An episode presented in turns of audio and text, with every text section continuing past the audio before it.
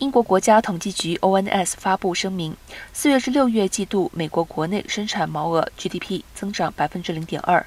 较先前估计的负百分之零点一为高。在新政府推出锐减计划引发动荡之际，新公布的数据缓解市场对衰退的隐忧。这项消息意味着英国经济没有陷入衰退，推翻英国中央银行英格兰银行日前的推测，使得首相特拉斯受到鼓舞。